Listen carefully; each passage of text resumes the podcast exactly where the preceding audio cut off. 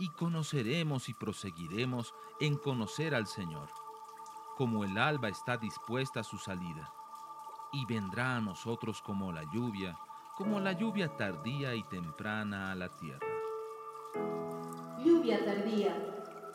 Un tiempo para recibir la frescura de la palabra de Dios.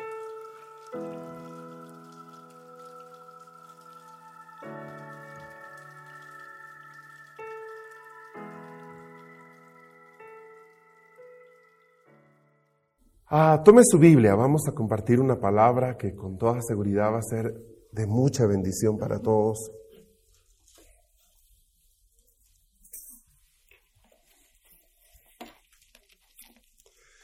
Váyase conmigo al libro de Josué, capítulo 12.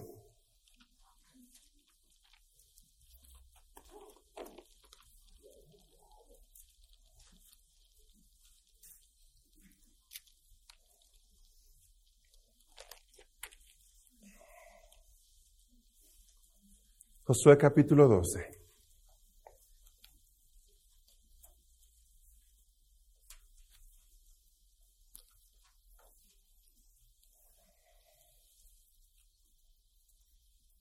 Versículo 7. Estos son los reyes de la tierra que derrotaron Josué y los hijos de Israel. A este lado del Jordán, hacia el occidente, desde Balgaad en el llano del Líbano hasta el monte de Alac, que sube hacia Seir. Y José dio la tierra en posesión a las tribus de Israel conforme a sus distribuciones. Voy a volver a leer este versículo 7, por favor. Estos son los reyes de la tierra que derrotaron Josué y los hijos de Israel a este lado del Jordán, hacia el occidente, desde Balgad, en el llano del Líbano, hasta el monte de Alac, que sube hacia el Seir, y Josué dio la tierra en posesión a las tribus de Israel conforme a su distribución. A continuación usted tiene una larga lista. Esta lista va a reunir los nombres de 31 reyes. Diga conmigo 31 reyes. 31 reyes que fueron vencidos por Josué. Es interesante el número, es interesante eh, que estén detallados, ¿ah? porque más allá de una narración histórica de la conquista de, de parte del pueblo de Israel del territorio que Dios les prometió, vemos un diseño de Dios para entender la manera en la que nosotros debemos movernos después de haber conocido la salvación. Una cosa que es evidente es de que no basta que nosotros eh, eh, pues simplemente eh, hayamos sido salvos por gracia, eso es muy bueno, gracias a Dios por eso. Pero en realidad la verdadera batalla no viene con la salvación, sino viene después de la salvación. Diferentes niveles de batallas. Eh, muchos de nosotros hemos conocido una salvación que parte de la puerta de la gracia, cosa que es verdad, pero que muchas veces se predica como que no tuviera mayor responsabilidad que esta. O sea, todo es gratis, venga, todo está bien. Y los primeros eh, sopapos que uno recibe es al darse cuenta que no todo es como parecería, no todo es como, como le han hecho creer a uno, y con buena intención probablemente. Empezamos batallas, empezamos una lucha, y que eso pues quizás no dure un año o dos o tres, sino dure toda la vida. Y en el fondo uno quiere empezar a entender cómo debe conducirse, porque no se trata simplemente de que un día hemos conocido la preciosa salvación que Cristo nos da, sino que podamos eh, llegar a disfrutar y a vivir lo que Dios quiere para nosotros. ¿Está conmigo? Amén. Entonces, ¿qué sucede? Caemos muchas veces en un cristianismo de rótulo, en el que sí, yo, yo sé que esto y aquello, pero en el fondo en mi vida yo veo que, que no puedo disfrutar de ese tipo de victorias. Ahora, eh, si ustedes ven en este versículo que les he leído, el verso 7, dice, estos son los reyes que Josué y los hijos de Israel derrotaron, a este lado del Jordán, a este lado del Jordán. Diga conmigo este lado. Em, ¿Cuántas cosas recuerdas que pasaron en el Jordán? A ver, trata de hacer una lista con la persona que tienes a tu lado. ¿Qué cosas recuerdas que pasó en el Jordán?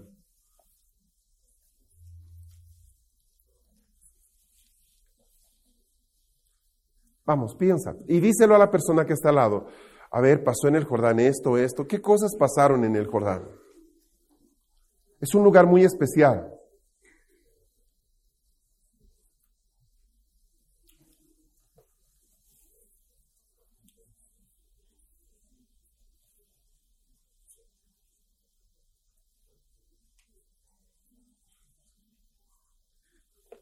Por ejemplo, les ayudo.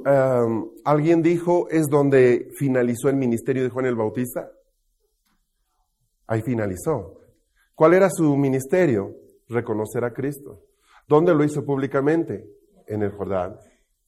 Alguien dijo, eh, ¿fue allí donde terminó su trabajo el profeta Elías? Ajá, fue ahí, fue ahí. Al borde del río Jordán, él fue tomado por el Señor y ya no se lo vio más. Alguien dijo, ¿fue el lugar donde Jesús empezó su ministerio? Fue al salir del Jordán que empezó su ministerio. ¿Está conmigo? O sea, pasaron muchas cosas en el Jordán, es para escribir un libro, ¿verdad? Las luchas alrededor del Jordán. Pero también pasó algo muy interesante que es lo que nos eh, atañe en esta mañana. Fue el lugar donde Josué empezó la conquista. Ustedes recuerden que la generación anterior con Moisés no llegó a cruzar el Jordán para poseer la tierra. Estando ahí, volvieron los espías, retrocedieron y, bueno, voy a ponértelo así. Una vez que tú sales de Egipto, diga conmigo, creo que eso te pasó a ti ya. ¿ah? Solo tienes dos alternativas. Eh, y esta es la parte complicada. Quizás les voy a arruinar un poco el día. Pero una vez que has salido de Egipto, solo tienes dos alternativas o cruzar el Jordán o vivir en el desierto. El resto de la vida. No hay más. Oye, eso no decía en el papelito turístico cuando yo salí de Egipto. Sí, lo lamento, creo que lo olvidaron, pero, eh, pero solo hay esas dos opciones. O cruzas el Jordán, que implica batalla, o estás en tu derecho de dar un paso atrás y quedarte a este lado del Jordán, lo que implica aridez y desierto el resto de la vida. Una vida de lo más aburrida, dando vueltas alrededor de la nada. Y no saben ustedes la cantidad de creyentes que hay viviendo en el desierto, en peregrinajes interminables, en caminos zigzagueantes que no llevan a ninguna parte. Entonces, cada cierto tiempo, cuando voy a hablar primero de los que se quedaron a ese lado del Jordán, lo que Dios hace es darles la oportunidad de ponerse otra vez frente al Jordán. Y la pregunta más o menos es, eh, ¿cómo es? ¿Esta vez quieres cruzar? Y uno está en elección de decir, mira, mm, no, creo que no, o, sí. Es una eh, elección, no se obliga. Si tú cruzas, ¿qué me espera? Te espera una herencia pero que debes pelear por ella. Te esperan 31 reyes que debes vencer. Y si no cruzo, bueno, ahí seguimos, desierto, desierto y desierto.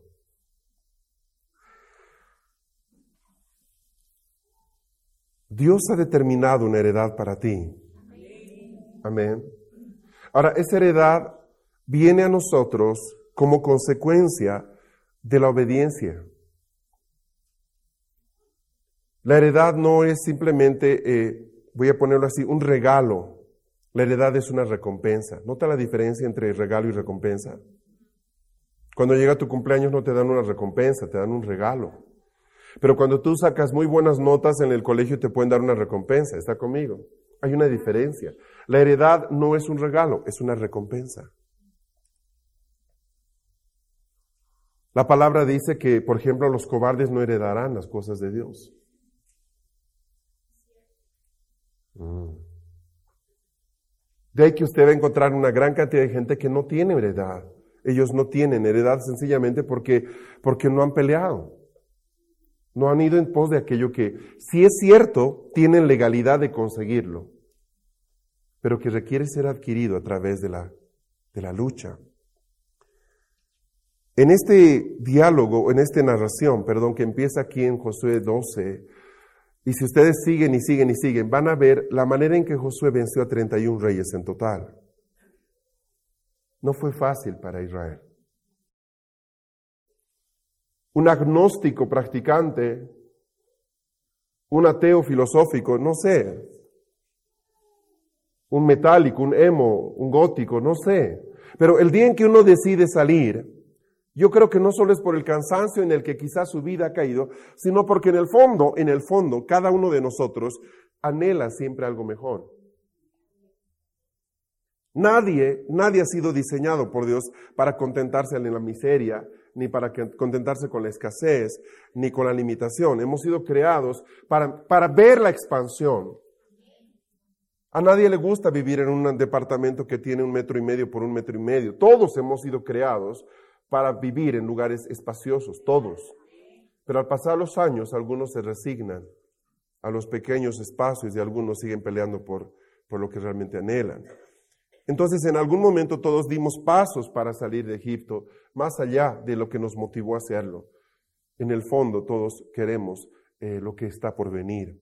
Y lo que Dios pone por delante es una tierra que fluye leche y miel. Esa es la heredad, eso es la vida de Dios. La vida de Dios no es algo que se disfruta el día que nos morimos, es algo que se disfruta cuando nosotros podemos conquistar eso. Yo creo en un Dios de provisiones eh, ilimitadas, creo en un Dios de poder ilimitado. Yo creo en eso. O sea, ¿por qué? Porque creo en la Biblia. Porque aquí no me describe la miseria, me describe la riqueza de un Dios todopoderoso que me da el poder para hacer todo lo que Él ha puesto delante de mí. O sea, yo creo en eso. No me contento ni quiero contentarme con lo que he crecido, con lo que he visto, ni siquiera con lo que me han predicado.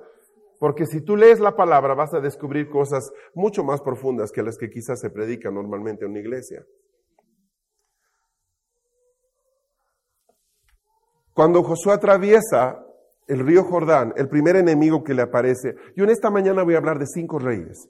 No voy a hablar de 31 reyes porque me llevarían algunos días, ¿sí? Voy a hablar de cinco reyes en particular, muy interesantes. El primer rey que aparece es Jericó el primer reino. Ahora, saben, era, realmente era una situación complicada porque eh, uno pensaría que las batallas van a ir de menos a más, cada vez vamos a ir ganando experiencia. Pero Jericó fue una batalla maestra para un pueblo novato que no había empuñado un arma en 40 años. La última vez que alguien fue a una escuela militar fue más o menos 470 años atrás. Y no dejó nada escrito.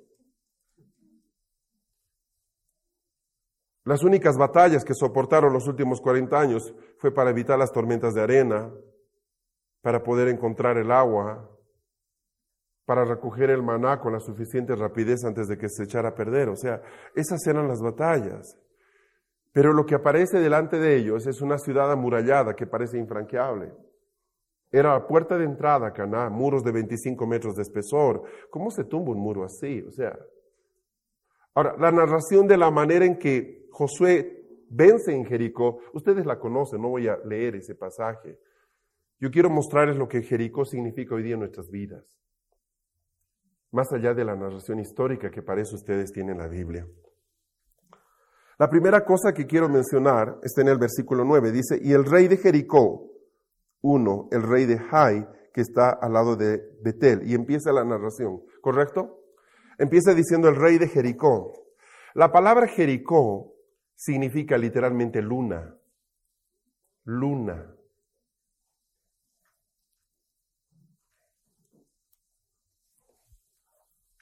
Luna. El astro que aparece en las noches, la luna. Eso es Jericó, sí, luna. Ahora, de esa palabra de luna se derivan muchas palabras, por ejemplo, lunático. Voy a explicar esto. Eh, la luna eh, ejerce una influencia especial sobre la Tierra y sobre el agua.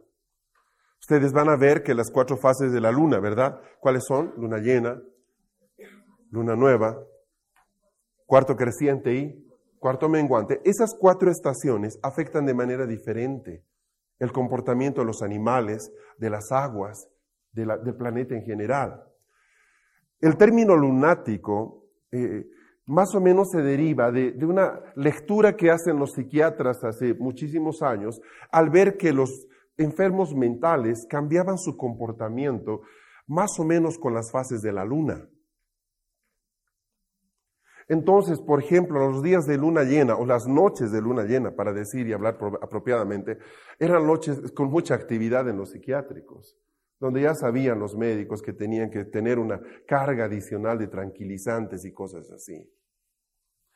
Nunca se probó si hay una relación científica o no entre la luna y, el comportamiento psicótico, no es el tema en este caso. Pero hay un detalle, la primera lucha que tiene la gente cuando viene a Dios es aprender a establecerse, dejar de ser una persona de doble ánimo, dejar de ser una persona que tiene cuatro fases. ¿Usted conoce a gente como la luna? Un día está con, era luna llena, sonrisa completa. O voy a ponerlo así, no, luna llena no es la sonrisa completa, eso es cuarto creciente. Cuarto creciente está con la sonrisa, ¿verdad? Luna llena está totalmente inexpresivo, ¿verdad? O luna nueva, se borró el hermano. ¿Qué es el hermano? Está en su luna nueva, ¿verdad? O sea, no viene a la reunión hace un mes, está en luna nueva, hermano. No, luego aparece luna llena, aquí estoy, pídame lo que sea, estoy en tres grupos de discipulado, no hay que tres, en cinco, estoy en cinco grupos de discipulado, yo estoy aquí, estoy a cargo de esto, ¿verdad? Pero luego viene la depresión, está de cuarto menguante. Ay, es que no, es que aquí no me aman, es que no, mire, que no sé qué, que, que mi trabajo es que he diezmado y no, resulta que ahora peor, no tengo nada, creo que no debería haber dado, que aquí, que, y 500 cosas. O sea, la primera batalla que tenemos la mayoría de los seres humanos cuando venimos a Dios es esta, aprender a ser gente estable. Aprender a ser gente confiable, en el sentido de que no estamos cambiando de, de posición de juego cada momento, sino que de verdad hemos aprendido a ser personas que empiezan a moverse muy cerca de Dios, caminando detrás de lo que Él está haciendo. Amén. ¿Se entiende lo que estoy diciendo? ¿Conocen ustedes personas que tienen cuatro fases? Eh, míralo al que está a tu lado. Dile, ¿están hablando de ti? no, no sé, no sé, puede ser. No sé. Pero voy a, voy a explicar esto. Yo creo que la pesadilla de la mayoría de los pastores son personas que son fluctuantes. ¿Verdad? ¿Cuántas gentes tienes en la congregación? Eh, entre 50 y 200. O sea, eso te muestra un poco eh, de lo que estoy hablando. ¿Me está siguiendo? ¿Ah? Eh, la palabra para doble ánimo, ¿recuerdan el, cuando dice la Biblia el de doble ánimo? Es inconstante, en todos sus caminos. La palabra doble, ánimo en realidad tiene una relación muy estrecha con la esquizofrenia. Perdón. Esquizofrenia significa mente dividida. Ahora, no estoy diciendo que el de doble ánimo es un esquizofrénico, para nada. Lo que estoy mostrándoles de que es de que hay una, una posición extrema, ¿verdad? Una persona con un cuadro psicótico eh, ¿qué te digo? Que tiene cinco personalidades, ¿verdad? Eh, vuelve loco a cualquiera, al margen de que esté bastante loquito. ¿Me estás siguiendo? Yo no sé si alguna vez han hablado con un psicótico, yo lo hice y es, wow, es interesante, ¿verdad? No sabes con quién estás. Pero pueden darse cuenta de que ese perfil es más común de lo que parece, especialmente eh, en personas que nosotros por la palabra los llamamos gente de doble ánimo. Gente que empieza las cosas pero nunca termina. Gente que a veces está animado y es capaz de mil cosas, pero dos semanas después eh, dejó todo tirado. Y hay que volver a eh, empezar dónde está, qué hizo, qué no hizo. Ahora, en el fondo, eh, quiero que trate de entender esto. Cambiar eso es una lucha. Puede que usted no fue formado a nivel de la familia como, como una persona que debe terminar todo lo que empieza. Puede ser.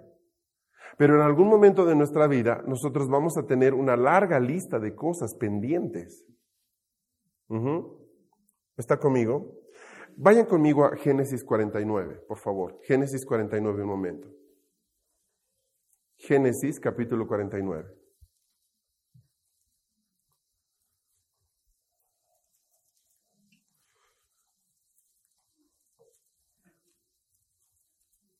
Aquí eh, el viejo Jacob está hablando de sus hijos. ¿Sí? Dice en el verso 3, Rubén, Rubén era el primogénito, fue el primero de los doce hijos. Rubén, tú eres mi primogénito, mi poderío y el principio de mi vigor, prominente en dignidad, prominente en poder. Ahora vea lo que dice el versículo 4, incontrolable como el agua. No tendrás preeminencia porque subiste a la cama de tu padre y profanaste. Ahora, eh, mire, Rubén tiene rasgos extraordinarios, es el primogénito, quiere decir que tiene eh, toda la heredad. Dos, eh, dice acá mi poderío, el principio de mi vigor, prominente en dignidad, prominente en poder. O sea, está describiendo a un vencedor. Pero luego en el verso 4, ustedes, y van a leer más adelante, en realidad eh, Rubén perdió su primogenitura, la perdió. Y la perdió por una razón, por lo que dice en el verso 4, porque eres incontrolable como el agua. Gracias a eso tú no tendrás la preeminencia. Él, pecó, ¿estamos de acuerdo? Ahora, eh, voy a ponerlo así, no todo pecado es tan tremendo que nos descalifica completamente de la primogenitura. Ajá. Pero puede llegar a que nosotros crucemos una línea tan delicada y tan compleja de que literalmente gracias a eso nosotros podemos exponernos a perder eh, todo lo que Dios tiene para cada uno. Muchas veces yo he escuchado ese, el uso de ese versículo que dice que el llamamiento y los dones son irrevocables. Pero ¿cómo le decimos esto? O sea, Rubén perdió no solamente un llamamiento, perdió, perdió su posición de, de primogénito. Y van a ver que hay personas en la palabra que fueron cortadas antes de tiempo precisamente por sus hechos, como el primer rey. Saúl. Entonces yo empiezo a entender de que si bien Dios tiene una agenda para mí que es muy buena, es muy promisoria, eh, en el fondo yo debo, voy a ponerlo así, eh, mostrar que de verdad eh, yo estoy dispuesto a conseguir eso, sin importar lo que me cueste. Yo quiero, yo quiero eso. Y la primera batalla con la que vamos a estar luchando es precisamente esto. ¿Cómo podemos ser gente confiable? ¿Está conmigo? ¿Me entiende? ¿Comprende? Eh, ¿Cómo puedo yo dejar de ser una persona de doble ánimo? De eso estamos hablando. Jericó habla precisamente de esa batalla. Luna, lo que fluctúa, lo que cambia.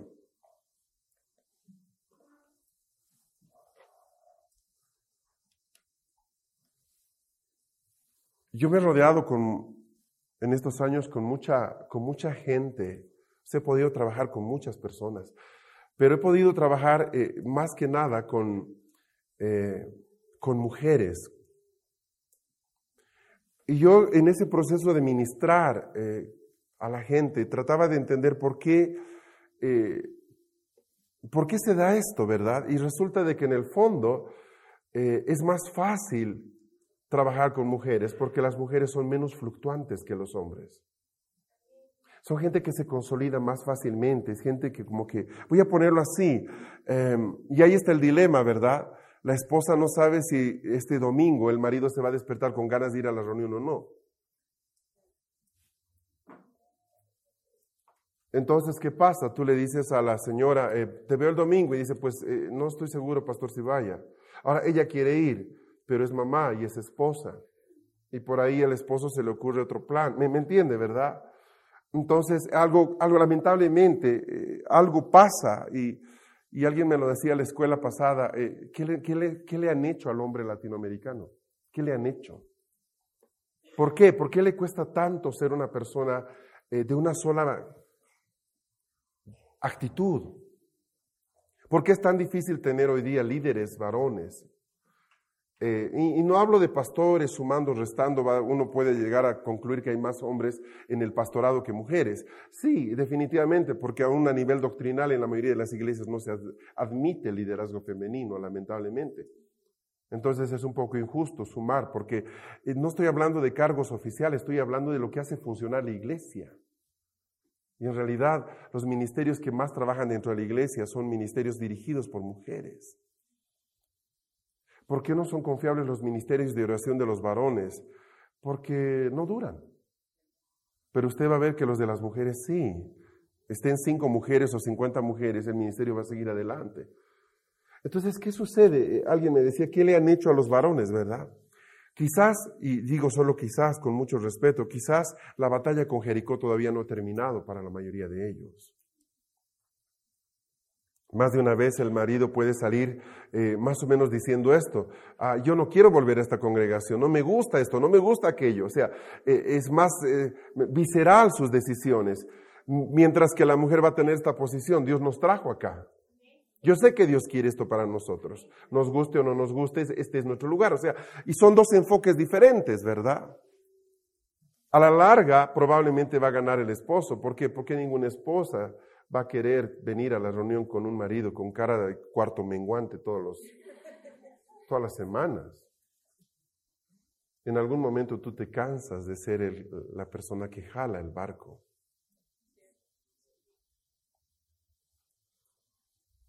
Y es complicado porque Dios le ha dado el sacerdocio al hombre, no a la mujer. Y algo que le va a pedir Dios al hombre es la manera en que él fue el sacerdote de su casa. Y no está hablando de provisión financiera, porque es Dios quien nos da el sustento diario. Una pregunta que Él nos hará es, ¿tus hijos aprendieron a amarme al verte a ti?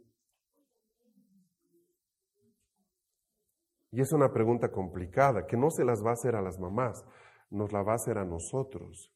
¿Tus hijos aprendieron a amarme al verte a ti? E-, es difícil. ¿De dónde nace todo esto? Eh, Jericó es un terreno complicado. ¿Entienden por qué no me interesa hablar de, la batalla misma de Jericó, ni de las vueltas, ni de las trompetas?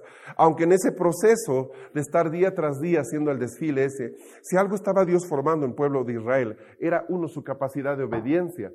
¿Cómo yo ven solamente dividida, Fernando? Obedeciendo. La obediencia no pasa por el corazón, ni siquiera pasa por la mente, va directo a la voluntad. La segunda cosa que Dios estaba trabajando en esos días de marcha era la perseverancia.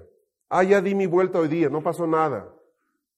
No, tú vas a dar vueltas hasta que esto se caiga. ¿Y cuánto puede demorar eso? Quizás 40 años. Ah, no, pues. Jericó nos habla de una batalla que se gana con la perseverancia. Ajá, ¿está conmigo?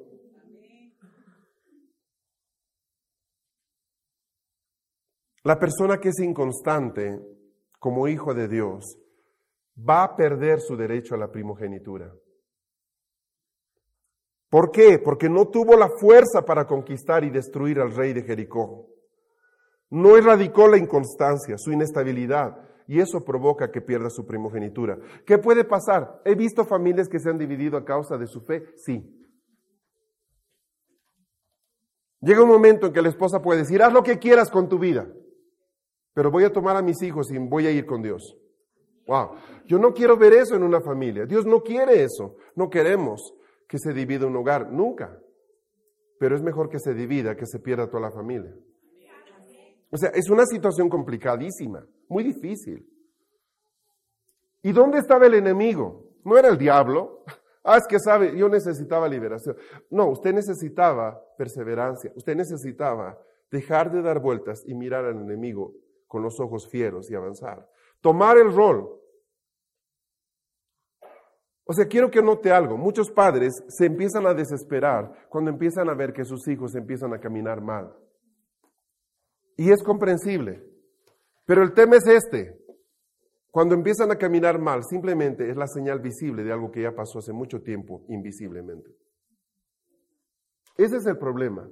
Y obviamente tratar de sacar ese tumor es difícil, va a llevar tiempo. Yo creo que todo es posible en Dios. Creo en un Dios para quien no hay nada imposible. Yo, yo lo creo. Pero va a ser duro. Va a ser duro, va a ser duro. Va a haber momentos en los que uno siente que debe retroceder. Y no debe hacerlo, porque eso va a acrecentar el espíritu de rebeldía que está operando en el hijo. La primera cosa que los hijos hacen con nosotros es probar si realmente estamos convencidos de algo. Ellos nos prueban y van a ver si realmente estamos decididos. Vamos a ir a la reunión siempre. Muy bien, quiero verte, quiero verte diciendo esto en los días del mundial. ¿O vas a ser como las iglesias del Brasil, que simplemente cierran el culto porque juega Brasil ese día? Yo he estado ahí en una Copa América, en, en Río de Janeiro, y usted no encuentra cultos. Pastores, que no hay que ser religioso. No, no pretendo serlo, pero lamentablemente la final va a jugarse un domingo en la mañana. Pues suspendamos el servicio, cambiémoslo a la tarde. ¿A Dios no le ofende? No, no, es un tema que le ofenda a Dios. De hecho, ni siquiera si suspendemos la reunión le va a ofender. Es un tema de principios. Es un tema en el que yo estoy demostrando a mis hijos que de verdad esto sí es importante para mí, pero soy capaz de cambiarlo cuando aparece algo más grande. Entonces, ¿qué es más importante? ¿El fútbol, la copa o la reunión? Ese es el tema. Con todo gusto, pongamos en pantalla gigante y pongamos cable. No hay lío. Y todos los viejos acá estamos felices viendo el fútbol. El tema son los que están mirándonos hacer eso. El tema es cuando les toca a ellos, no una copa mundial, sino una muchacha que no es creyente. O cuando alguien venga y les ofrece un negocio donde hay una, una cosa ilícita. Ese es el tema. Hoy es el fútbol y es una tontería. De veras que a mí me encanta el fútbol. De hecho, me di cuenta que viajo esta semana a Ecuador y me perderé la inauguración de la Copa. Dije, ¿cómo acepté esa fecha? Eso me pasa por no tener un asesor deportivo. Yo me olvidé que era el Mundial, no voy a verlo, estoy en pleno evento en, Ecuador. ¡Ah!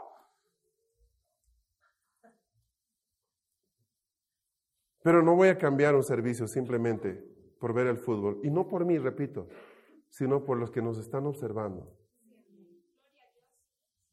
¿Viste que cambiaron todo? Sí, porque era el fútbol.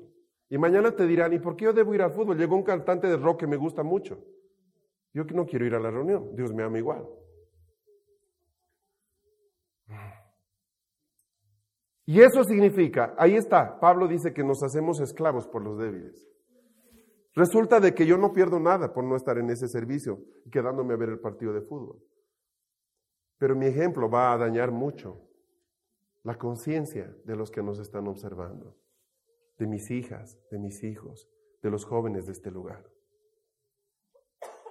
Se darán cuenta que todo se puede adaptar en la vida cuando no es verdad. Usted no puede adaptar la inmoralidad. Oye, ¿sabe qué? Me gustan los hombres. El pequeño problema es que soy hombre. Pues, pero, pero Dios me ama, ¿verdad? Dios es un Dios de amor. Y usted va a ver gente que ha adaptado el Evangelio y lo ha, lo ha unido a unas cosas tan torcidas como esas. ¿Cómo el hombre puede llegar a concluir eso? Rasputín enseñaba de que como Dios ama al pecador, mientras más pecamos somos más amados por Dios. Esa fue la teología de Rasputín. Está basada en un principio de verdad. Dios ama al pecador. Pero la manera en que eso termina, sacando un axioma totalmente torcido, muestra de que para un hombre caído, realmente aún la Biblia va a ser un instrumento para perturbar. ¿Me, me está siguiendo, verdad? Entonces, ¿qué nos corresponde? Mire, esperemos, oremos para que varios partidos, considerando el cambio horario, pues puedan caer en un, en un momento en el que no tengamos que interrumpir la reunión eh, y podemos hacer eh, y tener tiempos para verlos en casa y lo que fuera. Aunque también me di cuenta que tengo una escuela de dos semanas justo los días del Mundial. Dije, ¿por qué no veo el calendario? ¡Qué desastre! ¡Ah! ¡Pum! Mm. Jericó nos habla eh, precisamente de tener la capacidad de vencer a la luna.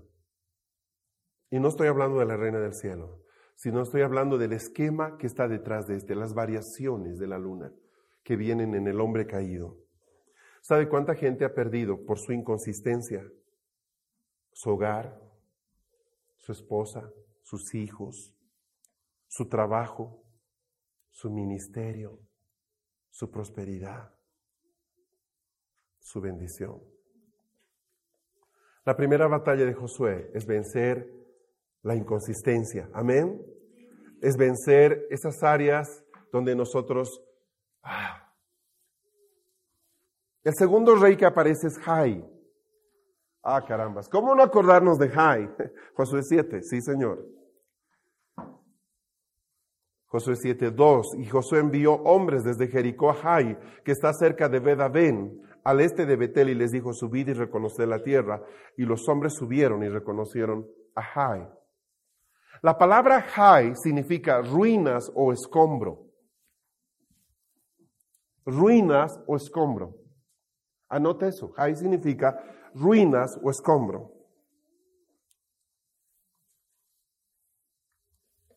Voy a tratar de ser gráfico.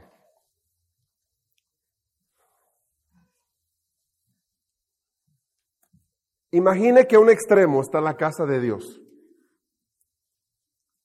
En el otro extremo está la casa de la iniquidad. Jai está justamente al medio. Jai está en el punto central entre la casa de Dios y la casa de la iniquidad.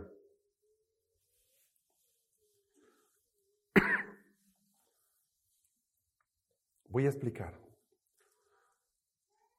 Como en el ejemplo de Jericó no voy a leer cómo fue la victoria de Jai, porque para eso ustedes la van a leer. Van a darse cuenta que de hecho empezó esa batalla siendo una derrota. Bueno, Dios nos va a dar la victoria no por ser gente poderosa, ni por gente, ser gente que conoce mucha Biblia, ni, ni ser gente que de verdad tiene muchos dones. Dios nos va a dar la victoria por ser gente que vive en santidad. ¿Recuerda esa vieja palabra empolvada? Santidad. ¿Recuerda lo que estaba escrito en la lámina de oro que el sacerdote usaba en la frente?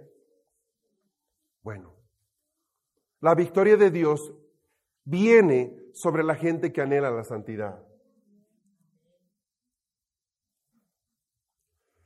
La orden que Dios da a través de Josué para los hebreos que van a Jai es esta, no tomen nada.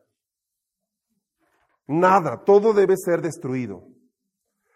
Eh, hay un hombre que se llama Acán. Este hombre tomó algo que no debía tomar. ¿Sí?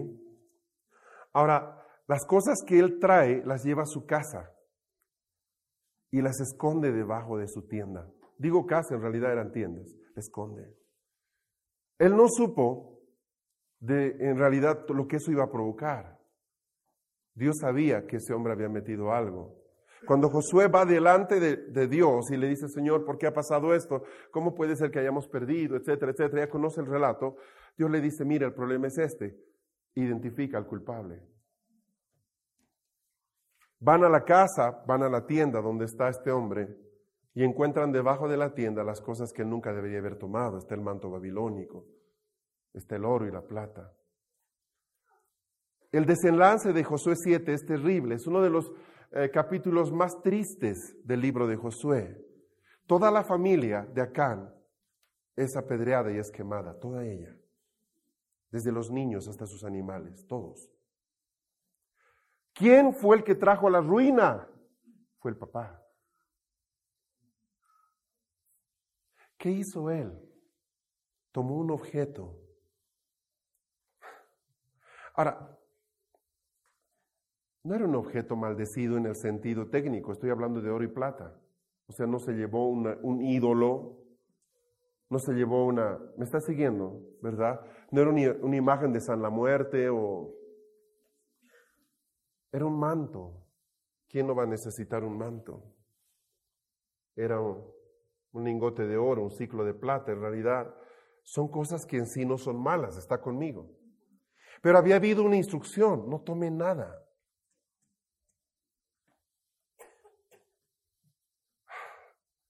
Dios quiere obediencia.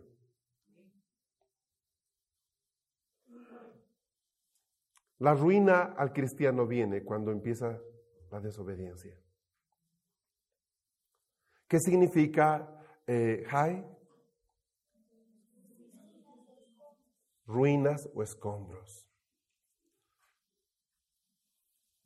¿Cómo te sientes protegido? Eh, obedeciendo. ¿Cómo sabes que estás descubierto? Estás en desobediencia. No es que sabes, estoy orando. No, no ore, obedece. No tienes que orar, debes obedecer. Ora por las cosas que no sabes, pero hay cosas que Dios ya las ha marcado. No ores por eso, obedece. Punto. Nada más que eso. ¿Está conmigo? La palabra dice, y fue más o menos el consejo, apártense del anatema. La palabra anatema es maldito, ciertamente.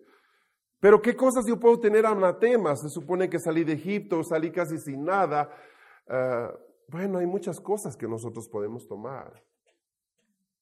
De hecho, el enemigo siempre anda cargando un montón de cosas que nos las ofrece.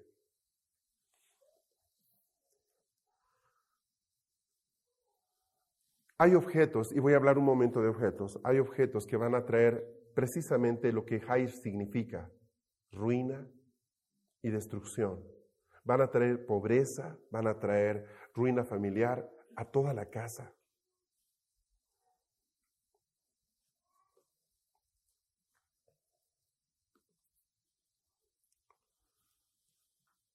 ¿Está hablando usted de un objeto material? Sí, Estoy hablando de un objeto material para empezar, pero no es solo objeto material el problema. El problema de tomar algo es de que ese objeto entró primero en tu corazón. La solución, ¿cómo se resuelve este problema? Si ustedes van al versículo 24, no era orar, era consagrarse. La consagración significaba limpiar la casa, Dice en el versículo 24, entonces Josué con todo él, todo Israel, tomó a Can, hijo de Sera, y la plata, el manto, la barra de oro, sus hijos, sus hijas, sus bueyes, sus asnos, sus ovejas, su tienda y todo lo que le pertenecía, y lo llevaron al valle de Acor. La palabra Acán significa aquel que perturba. Eh, sinónimo de Acán, problemático. ¿Conocen ustedes gente problemática? Que todo el tiempo, que todo el tiempo ve, ve problemas, todo el tiempo está, todo el tiempo está haciendo lío. Acá significa aquel que perturba. Mm. Le gusta cuestionar, no está de acuerdo, se queja de todo.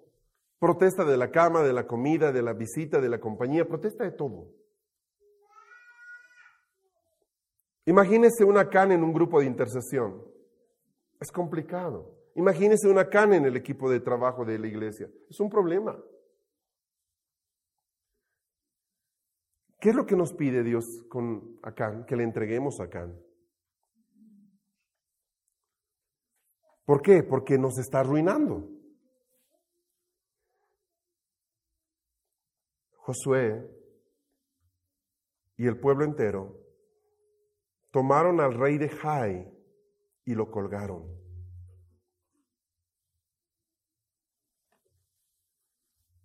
Eso hicieron con Jai, ajá. Una vez que ellos vuelven a subir contra Jai, o sea, voy, voy a ir por partes. Eh, van primera vez contra Jai y son derrotados a causa de Acán, del que perturba. Entonces se reúne el campamento y note, no dicen, bueno, es que el diablo, ¿verdad? No, no, aquí no hay diablo. Aquí hay un problema de desobediencia. Y lo vamos a resolver. Y lo exponen y sacan a toda la familia. Mueren todos de la familia de Acán, hasta las mascotas. Todos. Ahí está en el valle de Acor. Una vez que ellos retiran lo que está perturbando, ahora imagínese, estoy hablando, eh, estoy hablando de algo que a ti te molesta. Estoy hablando de aquello que te trae a ti confusión.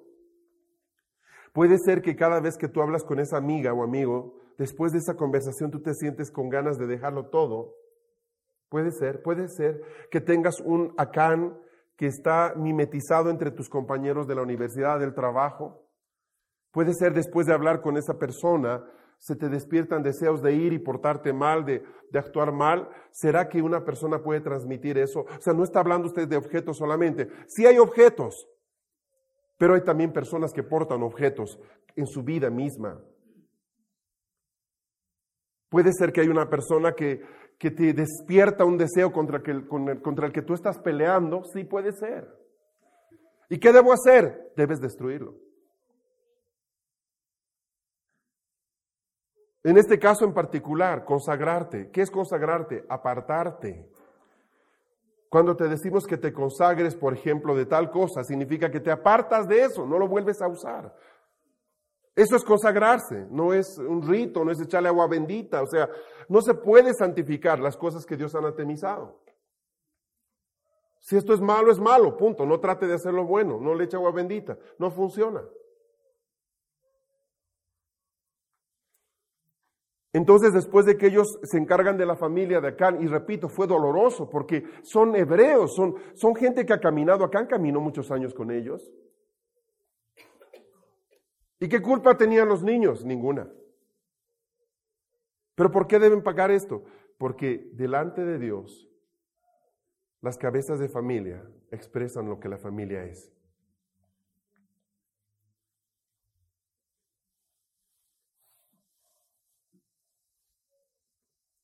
No me parece justo.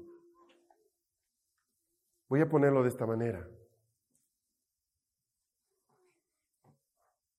¿Es justo que un padre trabaje durísimo y supongamos después de varios años él muera y toda esa riqueza quede a los hijos? ¿Es justo eso? Hola, ¿es justo o no es justo? ¿Prefieren que se queden con el gobierno?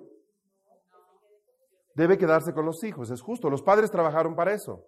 Bueno, se va a quedar con los hijos las cosas buenas, pero también las cosas malas. ¿Cómo yo puedo separar y decir solo lo que es bueno va a quedar? Lo que es malo, ah, no, eso no lo queremos. No funciona así, hermano. O nos llueve o hay sequía, no hay otra. Si es justo que los padres heredemos para los hijos, si es justo que las luchas que hemos tenido les sirva para ellos, para que no caigan en lo mismo, también en el concepto de justicia entra el hecho de que si yo tengo anatemas dentro, van a ser perturbados ellos. ¿Está entendiendo lo que le digo?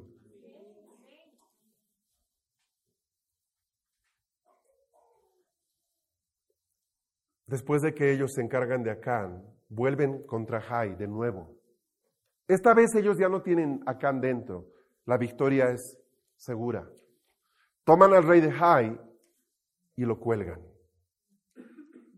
¿Qué es lo que hacen? Están sacando, ¿qué significaba Jai?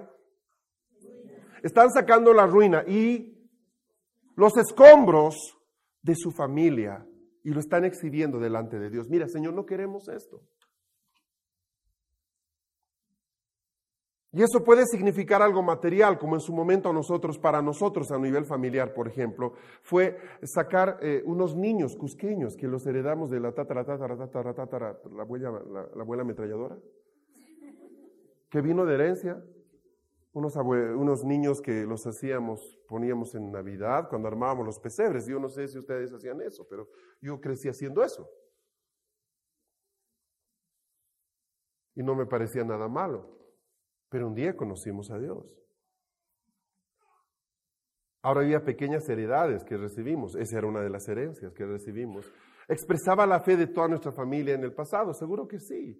Pero en algún momento, y fue difícil, nos tocó sacarlo de la casa y hacernos cargo de eso. Pero, pero hay cosas que no son tan visibles como, como un niño, un objeto, una virgen, un santo son más sutiles. Voy a dar un ejemplo. Ustedes han visto, imagínense que todos acá, todos acá por un momento somos o mamás o papás. ¿Ok? Todos, inclusive ustedes. ¿Han visto ustedes este cuadro? Que tienen un hijo que de repente, de repente, algo se le quema dentro, algún fusible estalla, y decide actuar contrariamente en todo contigo. Empieza a escuchar una música distinta, va a hacerse tatuar, se hace abrir la oreja y van a ver que pasa algo interesante. Toda la decoración de su habitación la cambia. Donde antes había unos pósters bonitos, empieza a poner de grupos medios raros, disminuye la luz de la habitación, su ropa cambia su higiene cambia. ¿Por qué si es algo espiritual lo que le está pasando a él? ¿Por qué se refleja? Tú entras a la habitación, ¿por qué se refleja aún en la habitación? ¿Por qué se refleja en la música que escucha? Oye, lo que tiene en su máquina. Oye, esa música es horrible. ¿Por qué la escucha? No, no escuchaba eso antes. La jovencita que tenía flores en su habitación, ahora ha cambiado su cuarto. Está, hay unos payasos rarísimos, ¿verdad? Eh, están pósters de películas bien, bien oscuras. Eh, me está siguiendo. Su vestuario, que era muy colorido, empieza a ser reemplazado por ropa negra. Eh, antes comía de todo, ahora está bulímica. Yo no sé qué pasa. Y en la medida que está cambiando su físico, porque se cuida tanto, está cambiando también su carácter. Ya no juega con sus hermanos, es agresiva, se deprime. Eh, no sé si entienden de lo que estoy hablando. O sea, eh, voy a ponerlo de esta forma. Veo cambios alrededor de mi hijo o hija que yo sé que son espirituales, pero que se reflejan en lo natural.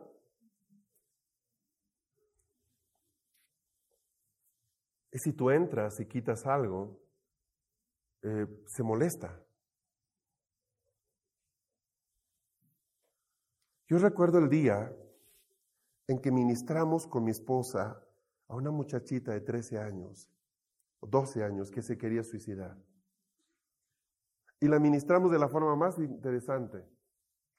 Entramos con su mamá a la habitación y simplemente, simplemente cambiamos de posición un payaso que tenía colgado en la pared, que siempre ella lo ponía cabeza abajo, pero el payaso estaba hecho para estar cabeza arriba.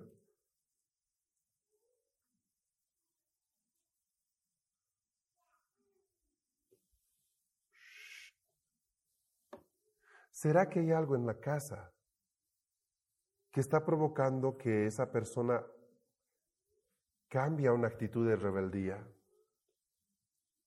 Puede que sí. ¿Y qué pasaría si nosotros espiritualmente batallamos contra eso y luego lo quitamos? Puede que lo que está operando detrás de eso cambie en él, puede que sí. ¿Me estás siguiendo?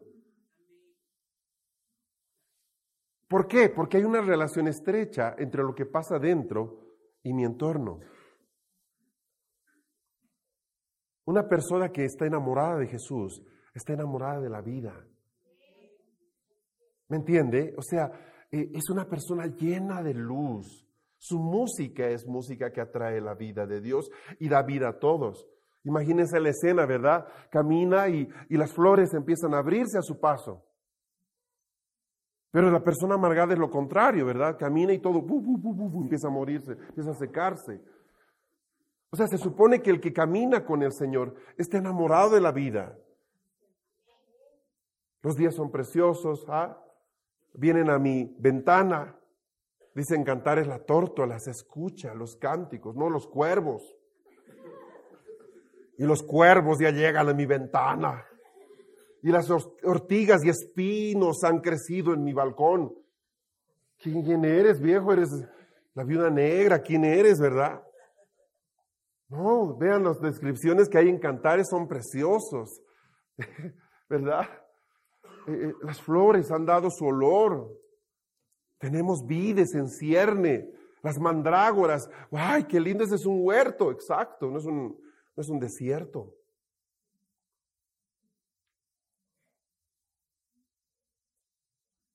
¿Quién, te adoptó? ¿El rey de reyes o los monsters? La familia Monster, ¿se acuerda? ¿Quién te adoptó? Ha sido adoptada la familia de Dios, al que creó el sol y las estrellas y las estaciones. Ahora, cuando yo empiezo a ver que mi casa ese ambiente está quebrándose, es hora de actuar. El diablo te dice, es normal, está en la edad. No hay tal cosa. Mentira ridícula. La gente de Dios no pasa por esos procesos. Nuestra vida es un himno a la vida cada día. Somos seres creados para vivir eternamente. Nadie se deleita poniéndose viejo. Ay, qué alegría, tengo más verrugas. Ay, qué alegría. ¿Verdad? Me duele cada vez más mis articulaciones. ¡Hurra! Sea, no, hermano, no hay tal cosa. Hemos sido creados para tener toda la vida 30 años. Hemos sido creados para eso. Ay, no está en nuestros genes.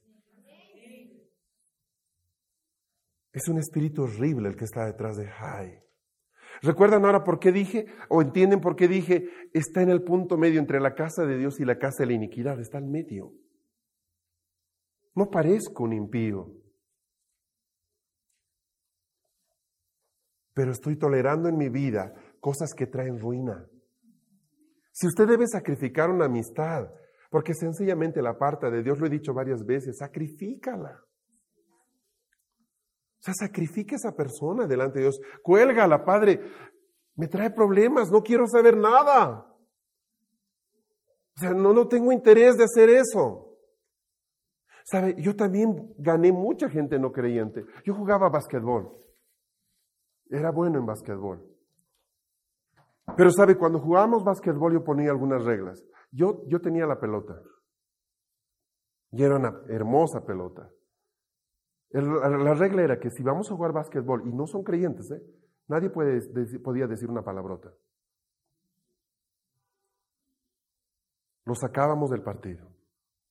Porque si no es, no es admisible que esté jugando y ¡pum! me metan un rodillazo, eso es foul, tampoco es lícito que me digan una palabrota, porque eso me ofende. ¿Estamos de acuerdo, muchachos? Nada de palabrotas. Ay, eh, ¿sí o no? Yo no quiero, vete, vete, pues, listo, ningún problema. Nos quedamos, listo. Y ahí era, claro, perdón, perdón, perdón, perdón. tranquilo, no lo hagas más. No eran creyentes. Pero sabe, yo goberné. Goberné siempre, goberné desde que conocí al Señor. Goberné, me sentaba y se acababan los chistes obscenos. Yo aprendí chistes de los buenos.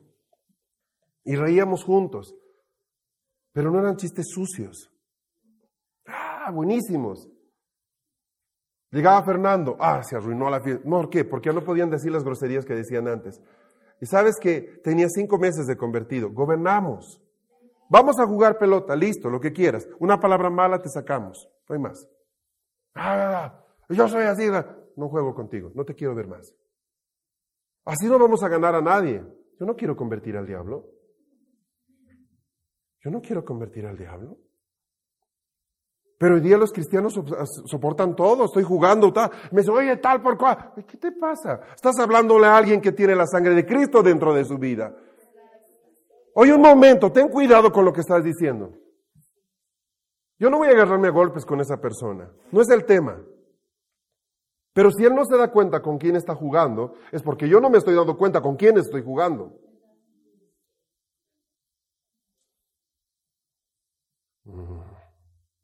¿Captas?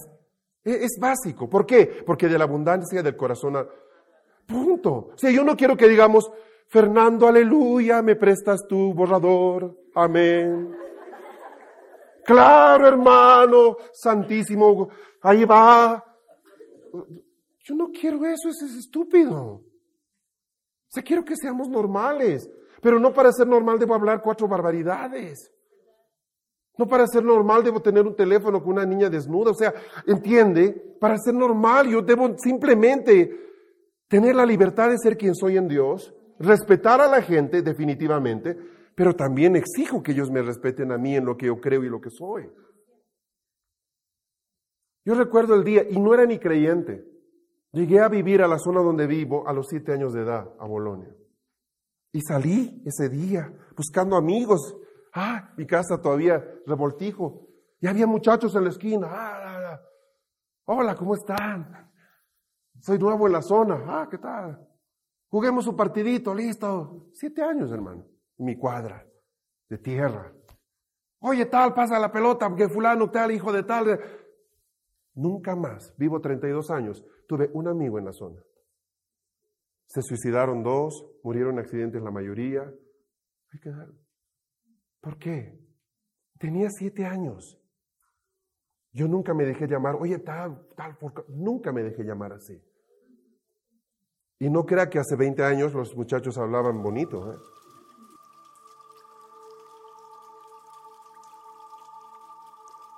Este fue tu programa Lluvia tardía. Recibiendo la frescura de la palabra de Dios.